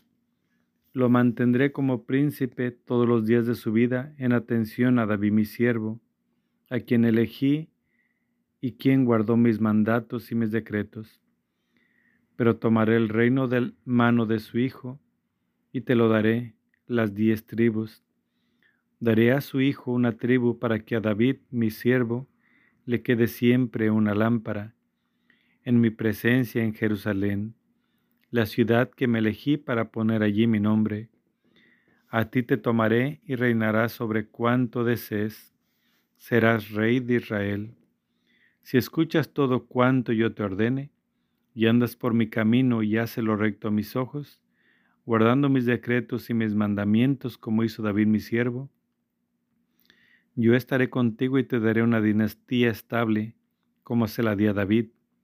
Te entrego Israel y humillaré el linaje de David por esta causa, pero no para siempre. Salomón intentó matar a Jeroboán, pero Joroboán emprendió la huida a Egipto junto a Sosac, rey de Egipto, y permaneció en Egipto hasta la muerte de Salomón. Muerte de Salomón. El resto de los hechos de Salomón, todo cuanto hizo y sabiduría, no está escrito en el libro de los hechos de Salomón. El tiempo que Salomón reinó en Jerusalén, sobre todo Israel, fue de cuarenta años, Salomón pasó a reposar con sus antepasados y lo enterraron en la ciudad de su padre David. Su hijo Roboán reinó en su lugar. Libro primero de los Reyes 12. Sucesión política y cisma religioso. La asamblea de Siquén.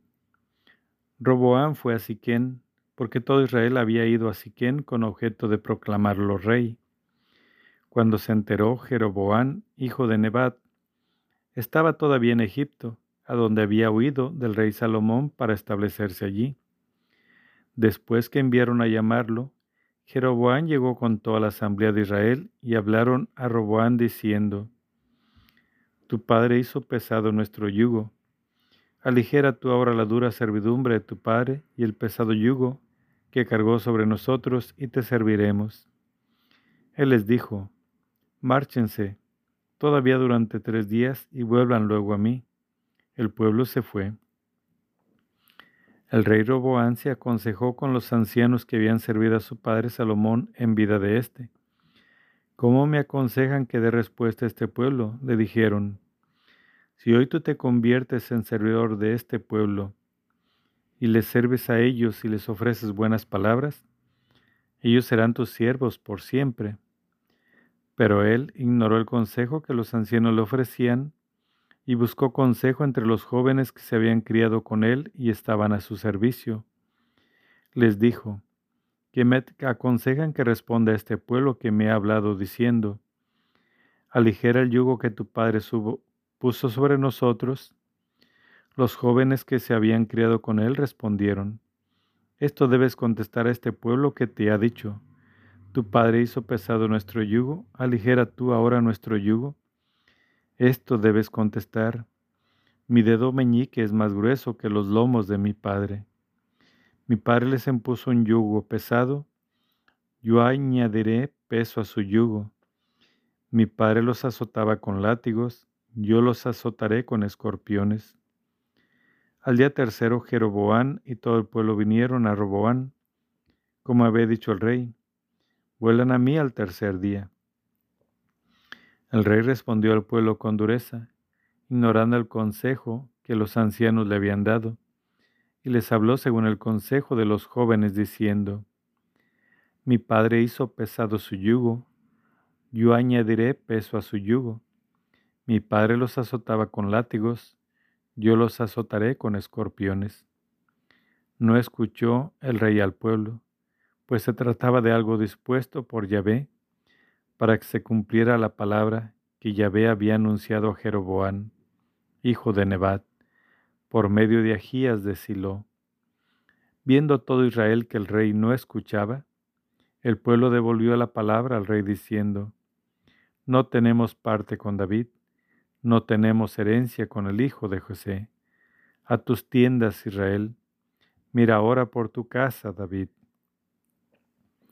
Israel regresó a sus tiendas Roboán reinó sobre aquellos israelitas que habitaban en las ciudades de Judá.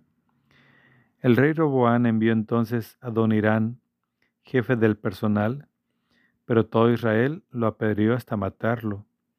Y el rey Roboán se apresuró a subir a su carro para huir a Jerusalén.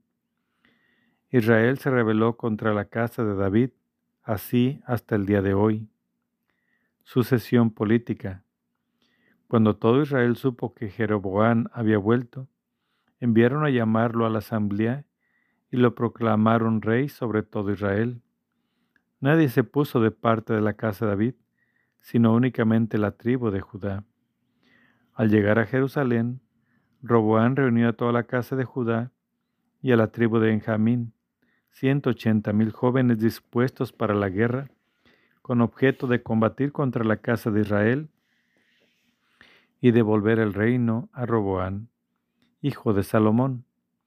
La palabra de Dios se dirigió a Semaías, hombre de Dios, diciendo, Habla a Roboán, hijo de Salomón, rey de Judá, y a toda la casa de Judá, a Benjamín y al resto del pueblo, y diles, Así dice Yahvé, no suban a combatir con sus hermanos los israelitas, que cada uno se vuelva a su casa pues por mí se, se resolverá este asunto.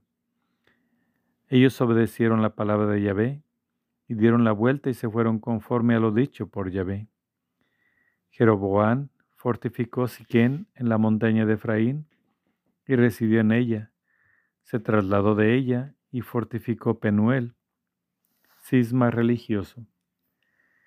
Jeroboán se dijo en su corazón, ahora podría volver el reino a la casa de David. Si el pueblo continúa subiendo para ofrecer sacrificios en el templo de Yahvé en Jerusalén, el corazón del pueblo se volverá a su Señor, a Roboán, rey de Judá, y me matarán. Tomó consejo el rey, hizo dos becerros de oro y dijo al pueblo, Basta ya de subir a Jerusalén. Este es su Dios, Israel, el que te hizo subir de la tierra de Egipto. Instaló uno en Betel y el otro en Dan. Este hecho fue ocasión de pecado. El pueblo marchó delante de uno a Betel y delante del otro hasta Dan. Construyó lugares de culto en los altos e instituyó sacerdotes del común del pueblo, que no eran descendientes de Leví. Estableció Jeroboán una fiesta en el mes octavo, el día quince del mes, al modo de la fiesta de Judá subió al altar que había edificado en Betel a ofrecer sacrificios a los becerros que había hecho. Estableció en Betel sacerdotes para lugares de culto que había instituido. Subió al altar que había edificado en Betel el día quince del octavo mes, el que dio por su cuenta e instituyó una fiesta para los israelitas, y subió al altar a ofrecer incienso Libro Primero Reyes 13. Condenación del altar de Betel. Un hombre de Dios llegó de Judá a Betel bajo orden de Yahvé. En el momento en que Jeroboán estaba en pie sobre el altar dispuesto a quemar incienso, por orden de Yahvé, gritó al altar diciendo, Altar, altar, así dice Yahvé, un hijo nacerá a la casa de David, de nombre Josías él sacrificará sobre ti a los sacerdotes de los lugares de culto, a los que queman incienso sobre ti, se quemarán huesos humanos sobre ti. Aquel día realizó un signo portentoso diciendo, Este es el signo y el portento que Yahvé ha decretado. El altar se hará pedazos y las cenizas que hay sobre él quedarán esparcidas. Cuando el rey oyó lo que el hombre de Dios gritaba contra el altar de Betel, Extendió Jeroboán su mano desde lo alto del altar, diciendo, Préndanlo. Pero la mano extendida quedó seca y no podía volverla hacia sí. El altar se hizo pedazos, y las cenizas que habían sobre el altar quedaron esparcidas, conforme al signo portentoso que había realizado el hombre de Dios por, por orden de Yahvé. Respondió el rey al hombre de Dios, Aplaca por favor el rostro de Yahvé tu Dios, para que mi mano pueda volver a mí. El hombre de Dios aplacó el rostro de Yahvé y la mano del rey volvió hacia él y quedó como antes. El rey dijo al hombre de Dios, entra a palacio conmigo para reconfortarte y te haré un regalo. El hombre de Dios replicó al rey, aunque me dieras la mitad de tu palacio, no entraré contigo. No comeré pan ni beberé agua en este lugar porque así me ha ordenado a través de la palabra de Yahvé. No comerás pan, ni beberás agua, ni volverás por el camino por el que has ido. Y se fue por otro camino. No volvió por el camino por donde había venido a Betel. Libro primero de los Reyes 13, versículo 11. El hombre de Dios y el profeta. Un anciano profeta vivía en Betel sus hijos vinieron y le contaron cuánto el hombre de Dios había hecho aquel día en Betel y las palabras que había dicho al rey. Cuando terminaron su relato, el padre les preguntó, ¿por qué camino se ha ido? Sus hijos le mostraron el camino por el que se había ido el hombre de Dios venido de Judá. Dijo a sus hijos, aparéjenme el burro. Aparejaron el burro y se montó en él. Fue tras el hombre de Dios y le encontró sentado bajo el terebinto.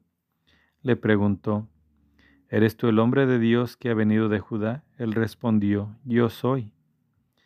Le dijo, ven conmigo a casa y toma algo de comer. Respondió, No puedo volver contigo ni entrar en tu casa. No puedo comer pan ni beber agua en este lugar, porque he recibido orden por la palabra de Dios. No comerás pan, ni beberás agua, ni volverás por el camino para el que viniste. Pero él le dijo, También yo soy profeta como tú. Y un ángel me ha hablado por orden de Yahvé, diciendo, Haz de volver conmigo a tu casa y que coma pan y beba agua. Pero le estaba mintiendo. Lo hizo volver y comió pan y bebió agua en su casa. Estando ellos sentados a la mesa, llegó la palabra de Dios al profeta que lo había hecho volver. Este gritó el hombre de Dios venido de Judá. Así dice Yahvé. Has desobedecido la voz de Yahvé y no has guardado la orden que Yahvé tu Dios te había dado. sino que has vuelto y has comido pan y bebido agua en el lugar del que, del que dijo, no comerás pan y no beberás agua. Por ello, tu cadáver no acabará en la tumba de tus antepasados.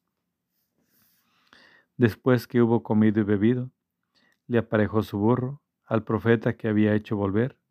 Este partió y un león le celó el encuentro en el camino y lo mató. Su cadáver yacía en el camino, el burro de pie junto a él y el león erguido también junto al cadáver. Algunos hombres que pasaban vieron el cadáver tirado en el camino y el león de pie junto al cadáver. Fueron, le contaron la ciudad en la que vivía el anciano profeta. Lo oyó el profeta que le había hecho volver del camino y dijo, es el hombre de Dios que desobedeció la orden de Yahvé. Yahvé lo ha entregado al león, que lo ha destrozado y matado, según la palabra que Yahvé le dijo. Habló a sus hijos diciendo, aparejenme el burro. Se lo aparejaron. Marchó y encontró el cadáver tendido en el camino, y al burro y al león de pie junto al cadáver. El león no había devorado el cadáver, ni había descuartizado el burro. El profeta recogió el cadáver del hombre de Dios, lo acomodó sobre el burro y lo volvió a llevar a la ciudad para enterrarlo. Depositó el cadáver en su propio sepulcro, y entonaron lamentaciones por él. Ay, hermano mío. Después de enterrarlo dijo a sus hijos, Cuando yo muera, entiérrenme en el sepulcro en el que el hombre de Dios está enterrado. Donde están sus huesos, pongan los míos, porque se ha de cumplir la palabra que, por orden de Yahvé, gritó contra el altar de Betel y contra todos los santuarios de los lugares altos que hay en las ciudades de Samaria. Tras esto, Jeroboán no se volvió de su mal camino, siguió consagrando para los lugares de culto sacerdotes tomados de entre el pueblo común, a todo el que lo deseaba. Lo consagraba sacerdote de los lugares de culto. Este proceder, este proceder condujo al pecado, a la casa de Jeroboán y a su perdición y exterminio de la superficie de la tierra. Libro Primero Reyes 14. Los dos reinos hasta Elías. Continuación del reinado de Jeroboán. Por aquel tiempo cayó enfermo Abías, hijo de Jeroboán. Este dijo a su mujer, Anda, disfrácete para que nadie sepa que eres la mujer de Jeroboán. Ve a Silo, pues ahí se encuentra el profeta Agías, el que me predijo que yo sería rey de este pueblo. Toma en tus manos diez panes, tortas y un tarro de miel y preséntate a él. Él te dará a conocer qué será del niño. Hizo así la mujer de Jeroboán, se levantó, fue a Silo y entró en casa de Agías. Agías no podía ver porque sus ojos estaban rígidos por su ancianidad. Pero Yahvé había dicho a Agías, Ahí tienes a la mujer de Jeroboán, viene a pedirte un oráculo sobre su hijo enfermo. Le hablarás así y así, cuando entre, se hará pasar por otra. En cuanto Agías oyó el ruido de sus pasos al entrar por la puerta, dijo, Entra, mujer de Jeroboán, ¿por qué pretendes pasar por otra? Tengo un duro mensaje para ti. Ve, di a Jeroboán, así dice Yahvé, Dios de Israel. Te elevé de entre el pueblo y te hice príncipe designado de mi pueblo Israel Arranqué el reino de la casa de David y te lo di a ti. Pero tú no has sido como mi siervo David, que guardó mis mandatos y me siguió con todo su corazón, haciendo solo lo que es recto a mis ojos. Tú has actuado peor que todos los que te han precedido.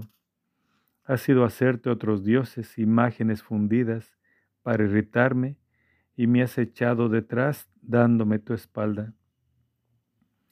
Por ello, traeré el mal a la casa de Jeroboán, exterminaré todo varón de Jeroboán, siervo o libre en Israel. Barreré a fondo la casa de Jeroboán como se barre del todo la basura. Al de Jeroboán que muera en la ciudad, lo devorarán los perros, y al que muera en el campo, lo devorarán las aves del cielo, porque ha hablado Yahvé Y tú, álzate y vete a tu casa. En cuanto tus pies pisen la ciudad, morirá el niño. Todo Israel llorará por él y le darán sepultura, pues este es el único de los de Jeroboam que accederá a un sepulcro, porque de la casa de Jeroboam solo en él se encuentra algo agradable a Yahvé, Dios de Israel. Yahvé suscitará para sí un rey en Israel que exterminará la casa de Jeroboam. Yahvé golpeará a Israel como se agita una caña en las aguas. Arrojará a Israel de esta tierra fecunda que dio a sus padres y los dispersará al otro lado del río, porque se hicieron sus estelas, irritando a Yahvé, y entregará a Israel por los pecados que Jeroboam cometió e hizo cometer a Israel. La mujer de Jeroboam se alzó, fue y llegó a Tirsa. Cuando entraba por el umbral de la casa, el niño murió.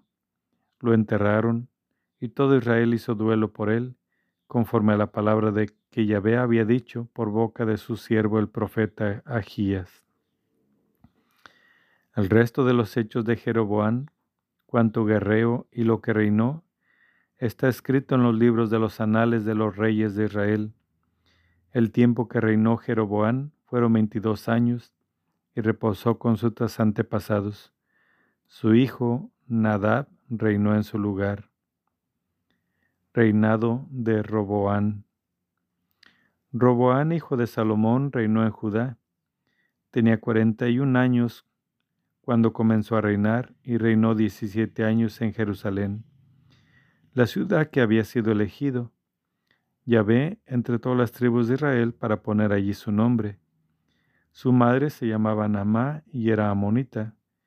Judá obró el mal a los ojos de Yahvé. Provocaron su celo más que lo hicieron sus antepasados con los pecados que cometieron. Construyeron también ellos santuarios, estelas y troncos sagrados en toda colina elevada y bajo todo árbol frondoso en el país hubo incluso consagrados a la prostitución. Cometieron los mismos actos abominables de los pueblos que ya había expulsado frente a los israelitas. El año quinto del rey Roboán, Sosac, rey de Egipto, subió contra Jerusalén, se apoderó de los tesoros del templo de Yahvé y del palacio real. Se apoderó de todo, incluso de todos los escudos de oro que había hecho Salomón porque el rey Roboán hizo en su lugar escudos de bronce, que confió a los jefes de la guardia que custodiaban la entrada del palacio real. Cuando el rey entraba en el templo de Yahvé, los guardianes los portaban y después los devolvían a la sala de guardia. El resto de los hechos de Roboán, todo cuanto hizo, no está escrito en el libro de los anales de los reyes de Judá. Hubo guerras incesantes entre Roboán y Jeroboán, Roboán reposó con sus antepasados y lo enterraron en la ciudad de David. Su hijo Abías reinó en su lugar. Libro primero de los Reyes 13. Reinado de Abías en Judá. El año 18 del rey Jeroboán, hijo de Nebat, comenzó a reinar Abías sobre Judá. Reinó tres años en Jerusalén. El nombre de su madre era Maca, hija de Absalón prosiguió la serie de pecados que su padre había cometido antes de él. Su corazón no estaba por entero de parte de Yahvé, su Dios, como el corazón de David, su padre. Pero en atención a David, Yahvé, su Dios, le concedió una lámpara en Jerusalén, suscitando a su hijo después de él y afianzando a Jerusalén, porque David había hecho lo recto a los ojos de Yahvé, sin apartarse durante toda su vida de lo que le había prescrito, salvo en el caso de Urias elitita. El resto de los hechos de Abías, todo cuanto hizo, no está escrito en el libro de los anales de los reyes de Judá. Hubo guerras incesantes entre Abías y Jeroboán. Había reposo con sus antepasados y lo enterraron en la ciudad de David. Su hijo Asá reinó en su lugar reinado de Asa en Judá. El año 20 de Jeroboán, rey de Israel, Asó comenzar a reinar en Judá. Reinó cuarenta y un años en Jerusalén. Su madre se llamaba Maca, hija de Absalón. Asa hizo lo recto a los ojos de Yahvé, como David su padre. Expulsó del país a los consagrados a la prostitución y retiró todos los ídolos fabricados por sus antepasados. Llegó a retirar a su madre la función de gran dama por haber hecho un objeto abominable para Acera. Asa abatió este objeto abominable y lo quemó en el torrente Cedrón. Pero no abolieron los santuarios, aunque el corazón de Asa fue por completo de Yahvé toda su vida, introdujo en el templo de Yahvé las ofrendas consagradas por su padre y las ollas propias, plata, oro y utensilios. Hubo guerras incesantes entre Asa y Basá, rey de Israel. Basá, rey de Israel, subió contra Judá y fortificó Ramá, para impedir las idas y venidas de Asa, rey de Judá. Entonces Asa tomó toda la plata y el oro que quedaban en los tesoros del templo de Yahvé y del palacio real, lo confió a servidores y lo envió a ben hijo de Tabrimón, hijo de Gesión, rey de Aram, que habitaba en Damasco, con el mensaje, ¿existe una alianza entre tú y yo, entre mi padre y tu padre? Te envió un presente de plata y oro. Ve, rompe tu lanza con Basá, rey de Israel, para que se aleje de mí. Benajá atendió la petición del rey Asa y envió a los hijos de su ejército y envió a los jefes de su ejército contra la ciudad de Israel, atacando a Lión, Dan y Abel Bet Maca, todo el Kinerot y todo el país de Netalí. Cuando se enteró Basá, suspendió las obras de Ramá y permaneció en Tirsa, al rey Asa convocó a todo Judá sin excepción. Se llevaron la piedra y la madera con las que Basá fortificaba Ramá. Con ellas el rey Asa fortificó Gebá de Benjamín y Mizpah. El resto de los hechos de Asa, todos sus éxitos militares y cuanto hizo, no está escrito en el libro de los anales de los reyes de Judá. En su ancianidad enfermó de los pies Asa reposó con sus antepasados y le enterraron junto a sus padres en la ciudad de David, su padre. Su hijo Josafat reinó tras él. Reinado de Nadab en Israel. Nadab, hijo de Jeroboam, comenzó a reinar en Israel el año segundo de Asa, rey de Judá, y reinó dos años sobre Israel. Obró el mal a los ojos de Yahvé y siguió el camino de su padre y los pecados que hizo cometer a Israel.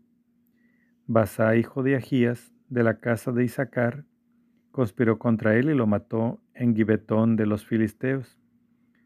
Cuando Nadab y todo Israel asediaban Gibetón, Basá hizo que lo mataran el año tercero de Asá, rey de Judá, y reinó en su lugar. Cuando llegó a rey, mató a toda la casa de Jeroboán no dejó con vida a ninguno de los de Jeroboán, exterminándolos, conforme a la palabra que Yahvé había dicho por boca de su siervo el profeta Gías de Silo, por los pecados que Jeroboán cometió e hizo cometer a Israel, provocando la irritación de Yahvé, Dios de Israel. El resto de los hechos de Nabat y todo cuanto hizo no está escrito en el libro de los anales de los reyes de Israel. Palabra de Dios, te alabamos Señor.